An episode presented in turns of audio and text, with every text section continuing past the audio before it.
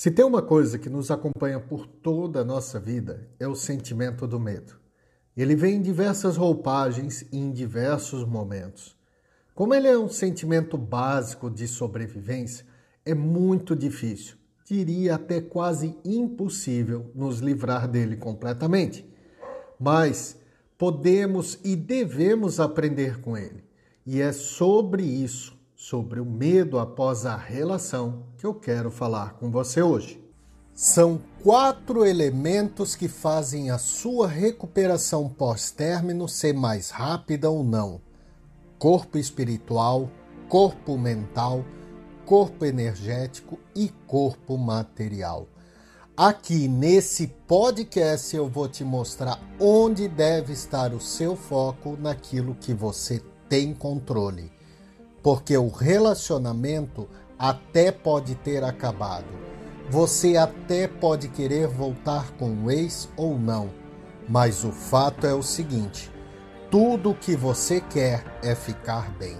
Afinal, aqui não é o fim, é apenas o começo. Olá, seja bem-vindo, seja bem-vinda à série Conteúdos um material mais aprofundado sobre relacionamentos. Eu sou Cliff Oliva, terapeuta, e hoje eu quero bater um papo com você sobre o medo de ser grande. Muitas vezes, quando saímos de uma relação, ficamos desesperados porque não vamos ter aquela pessoa do nosso lado. Nesse momento, milhares de perguntas passam pela nossa cabeça Fantasiamos outras centenas de coisas a respeito do ex ou da ex e sentimos que nada mais faz sentido naquele momento.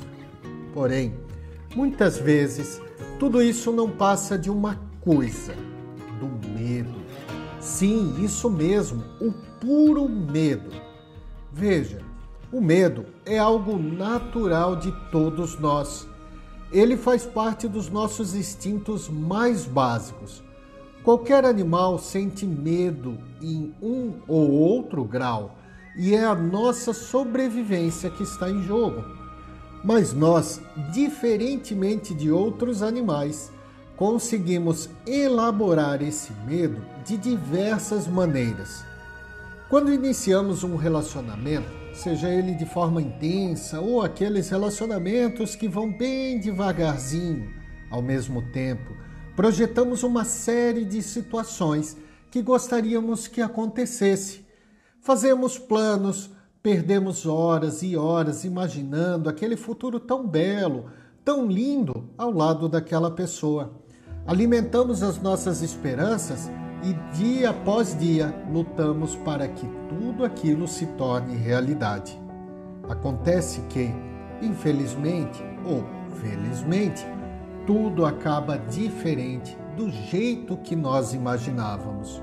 Aquele cara não era tão fiel quanto gostaríamos, aquela menina não era tão correta assim.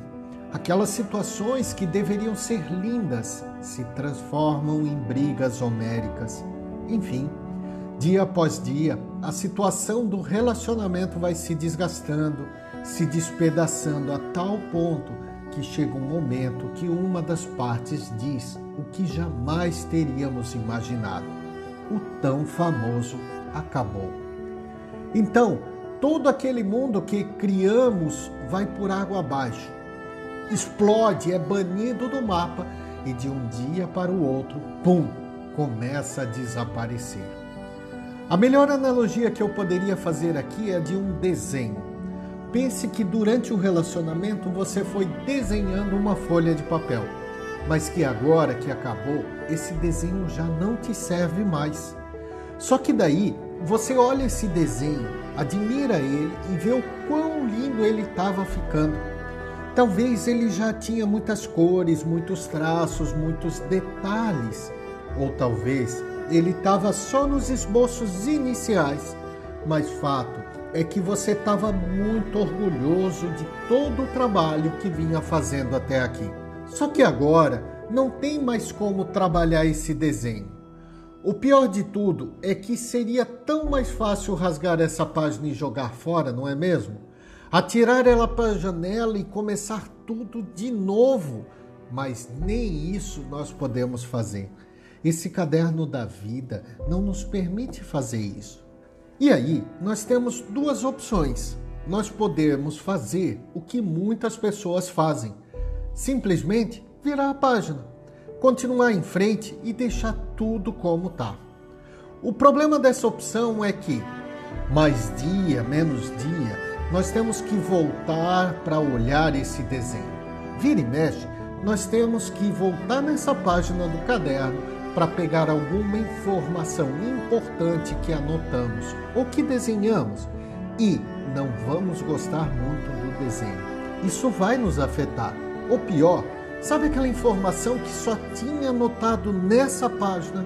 Pois então, você tinha anotado uma informação errada mas como não sabe disso, vai ali resgatar ela e tentar utilizar ela hoje. O resultado? Mais um erro. Afinal, crenças erradas geram resultados desastrosos. Felizmente, nós temos uma segunda opção. E antes de te explicar sobre ela, eu devo te falar que se você está aqui nesse podcast seja esse o seu primeiro episódio, ou seja que você já tenha me acompanhado há algum tempo, muito provavelmente você escolheu essa segunda opção. Enquanto na primeira você escolhe, mesmo que inconscientemente, não sofrer agora e deixar para sofrer depois, mesmo que os juros desse sofrimento seja alto, nessa segunda opção você escolhe abrir mão da sua felicidade nesse momento mas acabar de vez com esse desenho. E é exatamente isso que fazemos nessa segunda opção: terminar o desenho. Mas não da forma que imaginávamos, porque agora alguns traços, alguns esboços desse desenho você vai ter que inevitavelmente apagar. E é justamente aí o problema: apagar. É muito difícil para nós apagar algo que desenhamos com tanto esforço, com tanta dedicação, com tanto empenho ao longo de tanto tempo. Só que sem apagar é impossível refazer esse desenho. Lá no fundo, bem no seu interior, você sabe que vai desenhar algo muito melhor. Porém, ao mesmo tempo que você sabe todas as suas capacidades, também tem medo de fazer. Tá tudo bem. Sentir medo é supernatural eu mesmo passei muito por esse tipo de medo. Aliás, eu acho que eu passei por todos os tipos de medo quando falamos em relacionamento.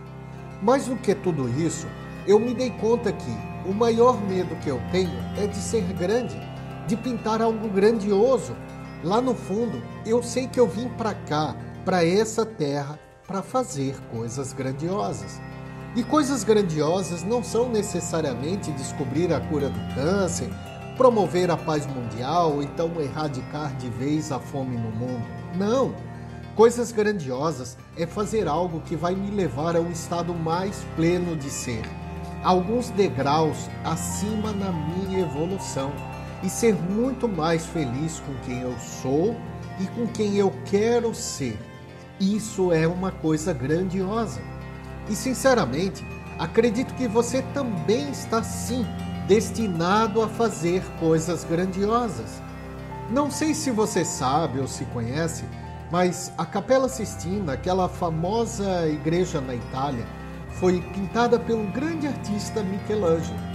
Só para você ter uma ideia, ela tem quase 41 metros de comprimento e quase 14 metros de largura isso dá cerca de 570 metros quadrados. Ah, ela fica a uns 20 metros de altura, mais ou menos. Sabe como é que ela começou a ser desenhada? Diz a lenda que numa simples folha de papel, menor do que as folhas comuns dos cadernos de hoje em dia. Dizem que quando Michelangelo foi convocado, convidado para pintar a Capela Sistina, ele ficou aterrorizado de medo.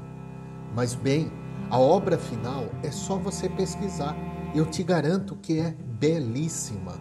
E é exatamente assim na nossa vida, no fim do nosso relacionamento. Temos a chance de pintar a nossa Capela Sistina. Medo? Claro que vamos ter, mas se você decidir enfrentá-lo e não parar o seu processo de autodesenvolvimento, se você tiver uma certeza inabalável, se souber de fato que está destinado à grandeza, saberá que esse medo que nós sentimos é infundado. Porque enquanto o seu ex ou a sua ex está lá escolhendo virar a página, você está aqui sofrendo para apagar parte desse desenho. Mas também você está ciente que está construindo mais um capítulo da tua vida. E quando tiver que voltar para essa página, além de ter a informação correta, vai ter o orgulho da obra de arte que você criou.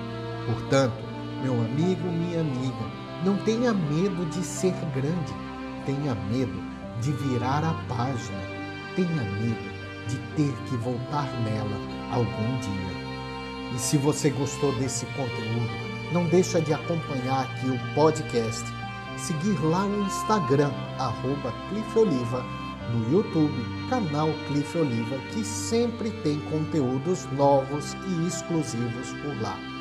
Lembra que toda segunda-feira sai um episódio novinho aqui no podcast e nas quartas-feiras, às 8 horas da noite, uma live lá no Instagram para gente bater aquele papo. Até a próxima, muita luz, muita paz e muita sabedoria. Namastê.